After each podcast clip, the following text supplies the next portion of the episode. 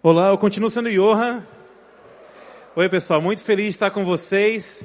A nossa igreja tem uma característica muito legal que nossa igreja ela não fala em línguas, ela fala em palmas, né? Então eu gostaria de pedir uma salva de palmas para o Orlando e a banda que nos conduziu num tempo tão precioso de louvor, de adoração. Muito legal. Eu queria, uh, o meu desafio com vocês hoje é, nesse sábado da liderança, é refletir um pouquinho, trazer à memória, como também a trazer uma palavra de envisionamento, como nós estamos enxergando hoje os nossos ambientes enquanto igreja. Mas antes de falar de ambiente, eu queria recapitular com vocês algumas coisinhas do nosso movimento missional. Quantos aqui já aprenderam a, a desenhar o um movimento missional num guardanapo? Alguém lembra disso? Geração sem memória, é? Vamos lá, rapidamente. Nosso movimento missional consiste em quê? Nós temos um método.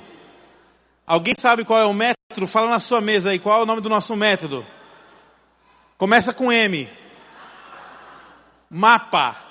Nós, nosso movimento missional, temos um mapa. O mapa é o nosso método de termos um encontro com Deus, um encontro diário, a fim de responder duas perguntas. Quem sabe as duas perguntas, compartilhe na sua mesa quais são as duas perguntas. Maravilhoso. Nós queremos levar os discípulos, então, a não somente encontrarem ao Senhor, mas perceberem quando Deus vem ao nosso encontro. E isso acontece quando nós estamos sensíveis a responder essas duas perguntas: o que Deus está me dizendo e o que eu farei a respeito. Além do nosso método, o nosso movimento missional, ele tem também alguns valores. Vou dar uma dica, são três valores. Quem sabe dos valores, conversa na sua mesa, qual é o primeiro aí? Responsabilidade pessoal. Segundo valor, aprendizagem relacional. Terceiro valor, pessoal do CR, me ajuda aí, pessoal do CR. Prestação de. Vocês não gostam muito desse, não, gente? Responsabilidade pessoal. É minha responsabilidade enquanto discípulo cumprir a minha missão e crescer em Deus. A aprendizagem relacional. Nos ensina que, embora a missão de crescer e, cumprir a nossa missão seja minha, eu aprendo no ambiente coletivo, eu preciso dos meus irmãos e prestação de contas é o valor de que eu entendo que eu tenho que traçar planos, eu tenho que traçar metas, existem processos na minha vida que precisam acontecer, eu estou requerendo de algumas áreas para ser transformado e eu faço isso então prestando contas para alguém, sendo vulnerável. E aí nós chegamos finalmente nos nossos ambientes. São três. Qual o primeiro ambiente? Começa com G. GF GA. O que, que significa GA? Grande ajuntamento. O que, que significa GR?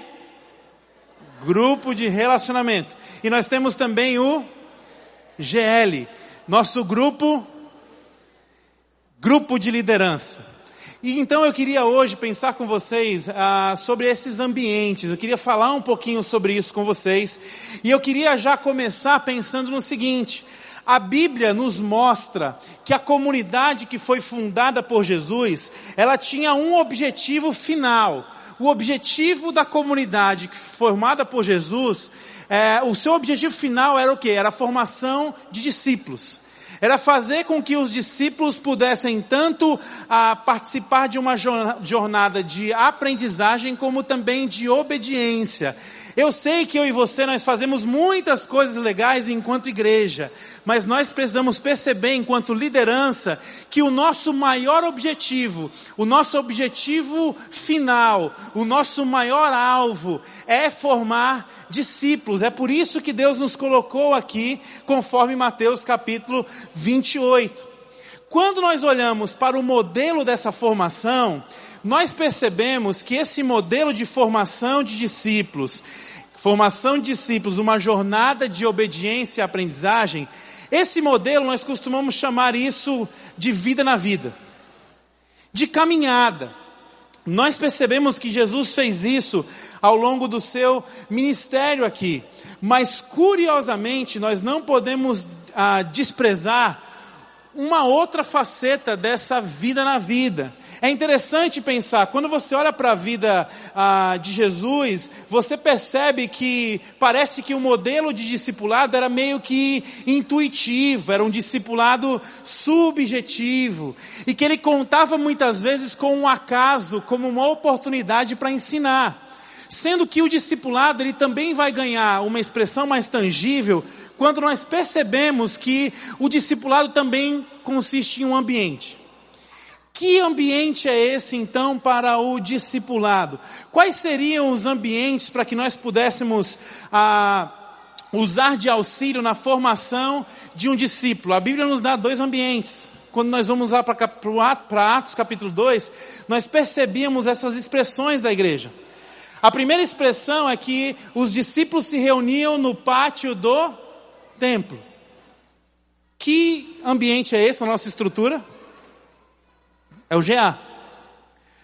Nós também percebemos que, além da reunião no pátio do templo para adoração, os discípulos eles partiam o pão de casa em casa.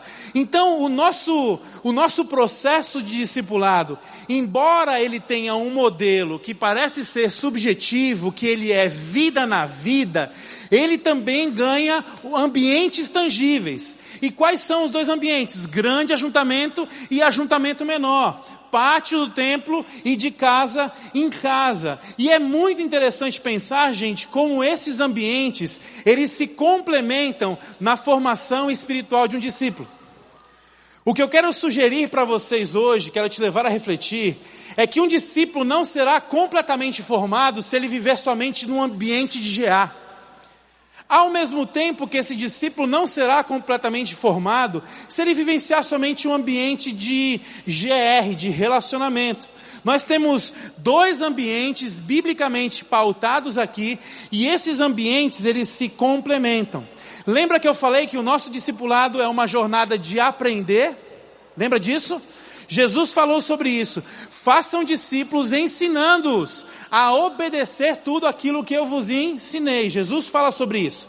Então, nós temos um alvo. O alvo é a aprendizagem. Quando nós caminhamos para a pedagogia, nós aprendemos como é que um ser humano ele aprende. E aqui talvez você vai descobrir porque você não era tão bom em matemática, ou em química, ou em física, ou em história, por que você tirava algumas notas baixas na sua vida. Fica calma, não quero te constranger com isso. Como é que a pedagogia nos ensina, a, a, define a aprendizagem? A pedagogia define o seguinte: é que um ser humano ele aprende a partir da informação. Mas a, a informação ela não completa o ciclo da aprendizagem. Além da informação, um ser humano para precisar aprender, ele precisa de imitação. E o terceiro estágio da aprendizagem é o estágio da inovação. Johan, por que, eu tirei algumas notas baixas na, na minha vida? Possivelmente, possivelmente, você ia para a aula. Se você não prestava atenção na aula, você não tinha acesso à informação. Você não absorvia informação. Não, Johan, mas eu ficava prestando atenção.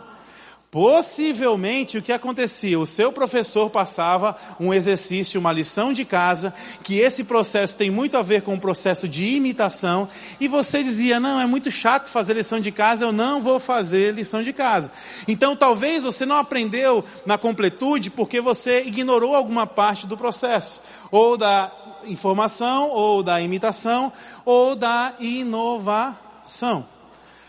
Quando nós olhamos para os nossos dois ambientes de formação de discípulos, nós percebemos que nós temos um ambiente chamado GA. Esse ambiente é um ambiente de informação.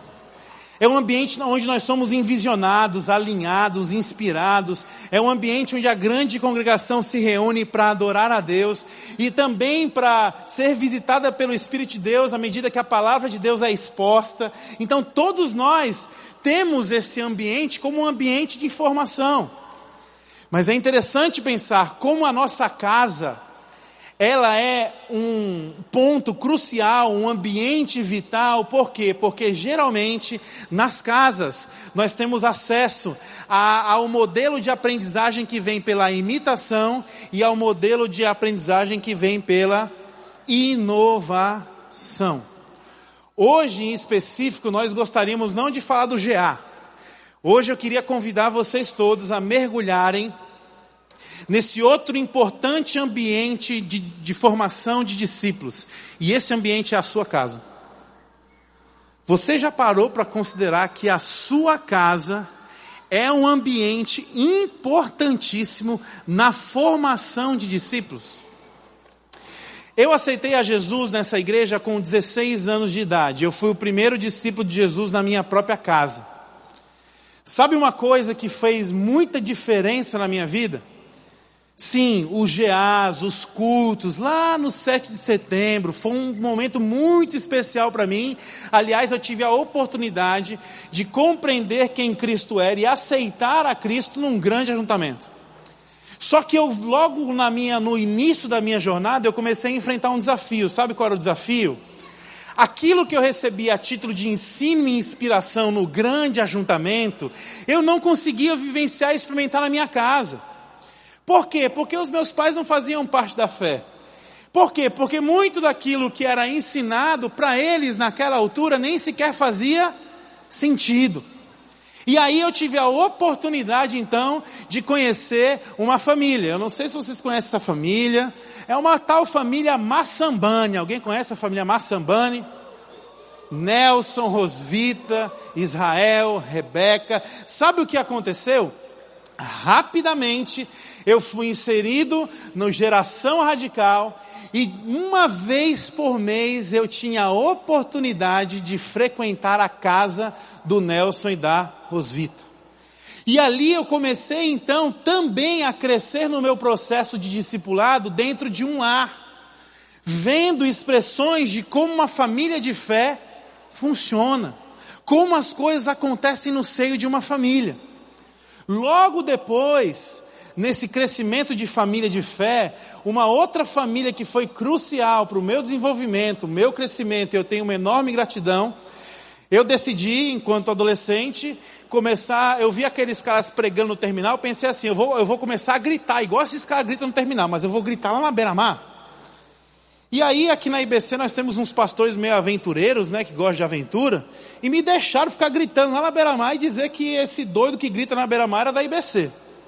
Só que os pastores indicaram um casal, uma família para caminhar comigo. E nessa instância do meu processo de discipulado, eu tive a chance de ter uma família de fé, que foi a família Portela. Júnior Portela, Deise Portela, Dudu e Rebeca. Nesse ambiente da casa, eu fui muito inspirado a crescer no, na minha caminhada com Jesus, a assumir compromisso, a assumir responsabilidade.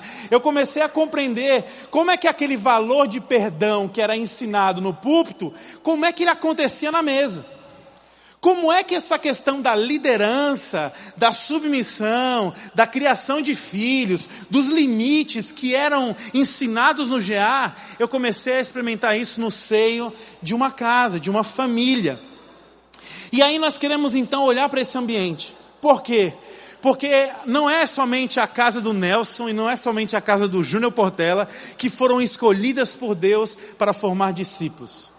Nós estamos reunidos aqui hoje porque nós acreditamos como igreja que as nossas casas, elas são também visitadas por Deus com o objetivo de formar discípulos. Amém? Você gostaria que a sua casa fosse também uma expressão dessa igreja de Jesus? onde pessoas que não conhecessem a Cristo pudessem chegar na sua casa e dizer: caramba, é, como é que as coisas funcionam tão diferente aqui? O que, que é isso? Eu quero que a minha casa seja uma igreja. Eu quero que a minha casa seja uma extensão da IBC. Eu quero que quando eu tenha filhos, aquilo que seja inspirado no púlpito seja experimentado na minha casa. Então os nossos lares, eles são potenciais e cruciais no cumprimento da nossa missão. E eu queria te desafiar a começar a olhar para a sua casa hoje, como esse ambiente. Olhando para a nossa casa, nós temos dois ambientes aqui. Primeiro é um ambiente de sala. A sala é um lugar de pertencer. Salas são onde as gerações se misturam. Geralmente, eu não sei quantos de vocês já tiveram o desprazer de estar andando na sala, de repente pisar numa coisinha bem doída e quando você vê um carrinho de criança. Sala é esse ambiente onde as gerações se encontram, onde nós nos relacionamos. É nesse ambiente onde, através do conforto, mas também através do conflito, todos têm a oportunidade de crescer.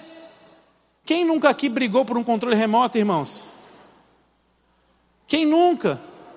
Esse controle é meu, é minha vez de ver a TV. A sala então é esse ambiente.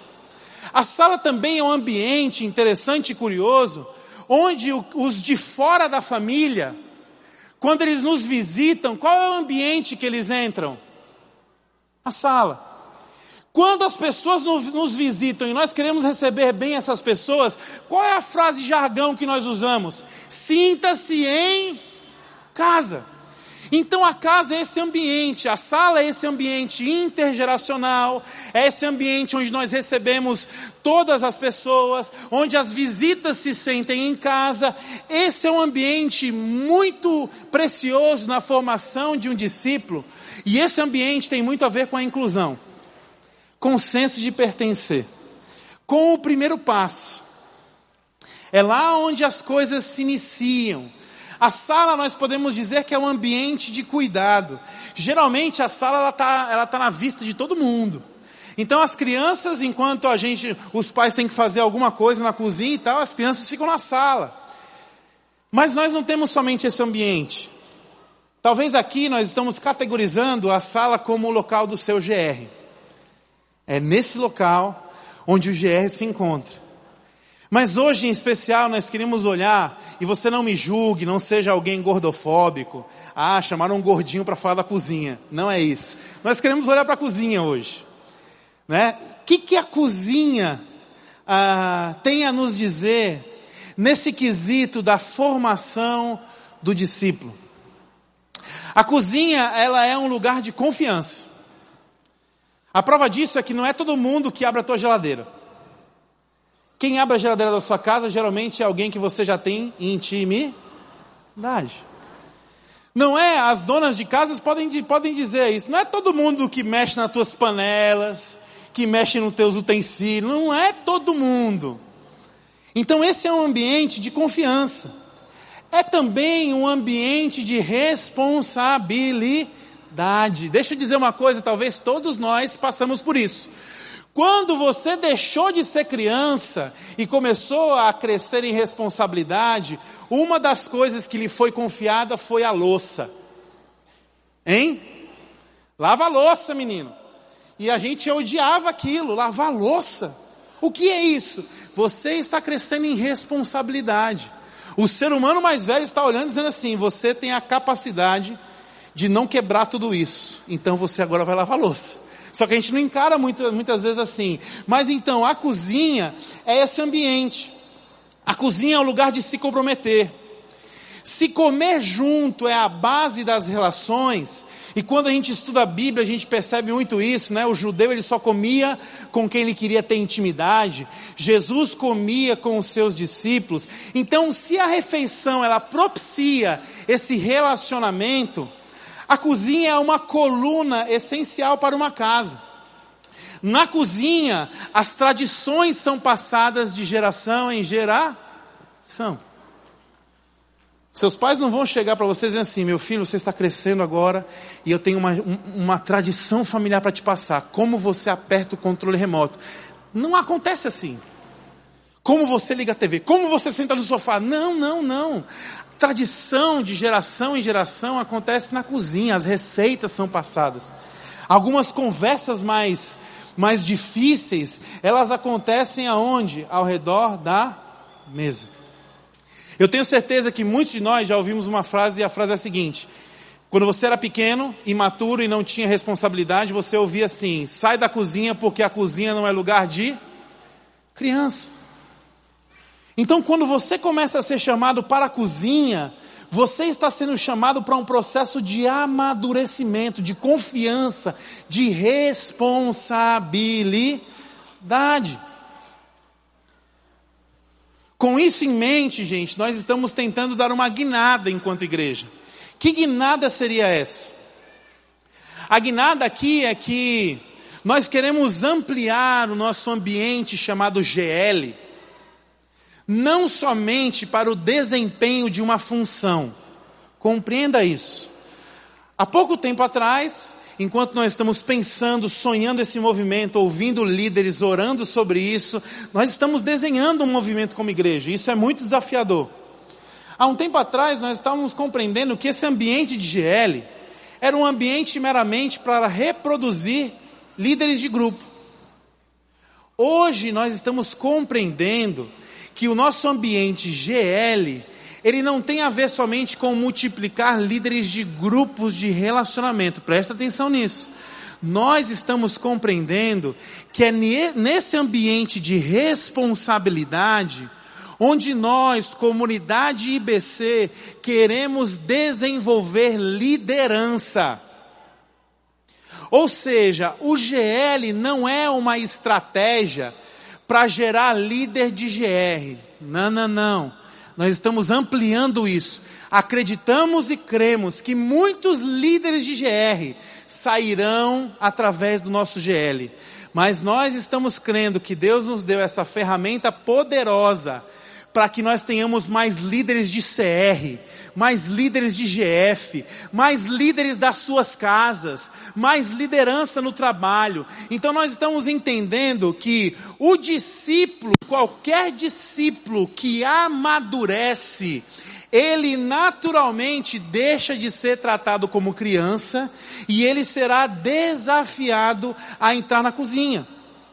Estão conseguindo captar e compreender? Em outras palavras, Johan, como eu, discípulo na Igreja Batista Central, posso me aprofundar no meu crescimento como discípulo?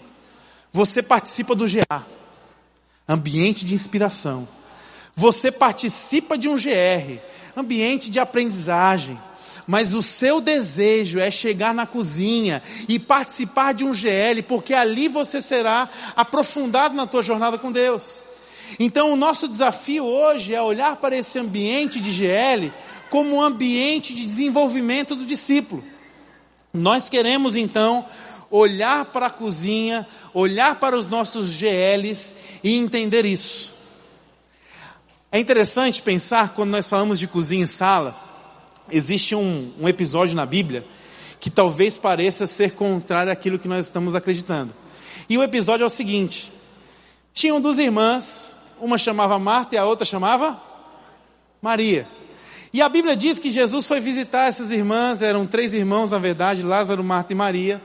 E a Bíblia tem um diálogo, conta a história interessante ali, que Jesus disse que Maria sentou aos pés de Jesus enquanto a Marta estava na cozinha fazendo um monte de coisa. Aí Jesus, ele a Marta reclama de Maria, que Maria não ajuda, não trabalha, não faz nada, e aí Jesus dá uma exortada em, Marta dizendo: Marta, Marta, Maria escolheu a melhor parte. Vocês lembram dessa história? Deixa eu lhe dizer uma coisa. Isso não tem a ver com ambiente, gente. Isso tem a ver com identidade. Nós somos chamados sim para sermos filhos de Deus. Mas Jesus não está nos chamando para não fazer nada. Jesus não está nos chamando para um processo estático. Jesus não está nos chamando para não crescer. Pelo contrário, Jesus nos desafia sim a crescer em responsabilidade. Essa história de Marta e Maria tem a ver com identidade. Sabe por quê? Porque quando eu e você nós sabemos quem somos, nós fazemos o que tivermos que fazer de uma forma completamente diferente. Não entendi, Johan, deixa eu te dizer. Talvez você não seja pai, talvez você não seja mãe. Você já segurou um recém-nascido, um bebezinho no colo? Segurou. Eu tenho certeza absoluta, eu não sou pai ainda, já fui tio. Quando eu segurei os meus sobrinhos no colo, foi totalmente diferente de quando eu segurei qualquer outra criança. Por quê? Porque a questão é, quando eu sei quem eu sou, eu faço o que eu faço de uma forma completamente diferente. É por isso que nós estamos também olhando para esse ambiente e entendendo que na jornada de um cristão, você, enquanto está imaturo, você é um filhinho. Mas você não tem que ser filhinho o resto da vida. Embora os pais digam assim, eu não quero que meu filho cresça. Se teu filho com 30 anos estiver usando fralda, você vai começar a se preocupar. Então o filho é para crescer. Nós estamos entendendo que o discípulo no seu processo de amadurecimento, ele é o quê? Ele é filhinho. Mas ele não é, não nasceu para ser filhinho. Ele nasceu para se desenvolver e João fala sobre isso. E aí nós entendemos também que nesse processo de amadurecimento, esse filhinho se torna um jovem. Mas ele não é, pra, não é, não é jovem para sempre. E aí nós temos uma terceira linguagem, que é a linguagem talvez que define aí um, um processo de responsabilidade, que é a linguagem, a figura dos pais. É por isso que João trabalha a figura de ah, filhinhos, jovens e pais. Nós estamos entendendo, enquanto liderança da IBC, que Deus está nos chamando para sermos pais. Que olham para os discípulos, as pessoas dos nossos grupos de relacionamentos e entendem assim: hoje são filhinhos, mas eu preciso me doar, eu preciso me relacionar, abrir a minha casa, para que os filhinhos cresçam e se tornem jovens, e para que os jovens sentem-se e entrem na cozinha, para que eles se tornem pais. Por isso que eu estou dizendo, quando nós sabemos quem nós somos, nós fazemos o que fazemos de uma forma totalmente diferente. Posto isso, Deus nos confiou a liderança aqui nessa comunidade, que não é meramente uma função, mas sim uma responsabilidade. Essa responsabilidade tem a ver com o que? Influenciar outras pessoas a amadurecerem no processo. Nosso papel então é cooperar. Nosso papel então é abrir a nossa casa. Nosso papel então é conseguir discernir nos nossos grupos quem são os filhinhos que não podem entrar na cozinha ainda, quem são os jovens que já podem lá talvez fazer um ovinho frito, talvez lavar uma louça, e quem são aqueles que Deus já está confiando responsabilidade para a gente dizer assim: você já está pronto para picar cebola, pode pegar a faca, que você não vai arrancar seu dedo, não vai arrancar a cabeça de ninguém. Então, o nosso processo de formação de liderança está perpassando pelo nosso próprio ambiente, que é a nossa própria casa. Eu queria terminar com vocês esse momento aqui, nós teremos um, um, vamos ver um vídeo e teremos um segundo momento lendo Efésios capítulo 4 do verso 11 ao verso 15.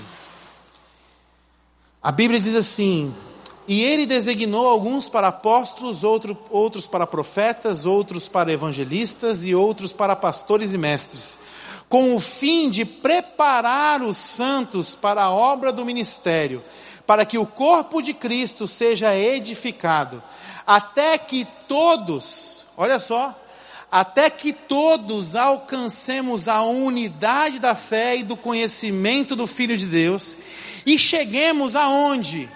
A maturidade. O sonho que nós temos para essa igreja é que aquele que vem aqui, aceita e confessa Jesus como seu Senhor e Salvador, ele possa crescer em maturidade, atingindo a medida da plenitude de Cristo o propósito é que não sejamos mais como crianças, levados de um lado para o outro, pelas ondas e nem jogados para cá e para lá por todo vento de doutrina e pela astúcia e esperteza de homens que nos induzem ao erro. Antes, seguindo a verdade em amor, cresçamos em tudo naquele que é a cabeça, Cristo. No domingo passado nós tivemos um momento tão especial na nossa igreja, consagração pastoral.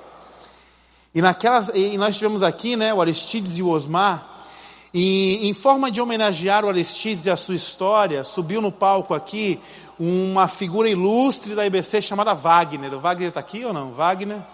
Está aí? Wagner. Na semana eu estava conversando com a Aristides dizendo assim, cara, que coisa linda, você se converteu nessa igreja e hoje você está sendo consagrado pastor, e a gente começou a falar da vida do Aristides. Sabe uma coisa que eu descobri? O Aristides morou com o Wagner. Casa, percebe? Nós temos aqui pastores, né? Temos a figura do pastor Armando. Não sei se você sabe a história dele, mas quando eu tenho tempo eu começo a cutucar a história dele. Se a gente tiver que montar um museu um dia, depois da morte dele, que ele não vai permitir agora, né? Mas eu sei contar a história. E parte da história do pastor Armando tinha a ver com uma igreja batista no Tucuruvi, mas não era somente o GA do Tucuruvi. O pastor Armando me contou várias coisas da casa do pastor Renato Volpe.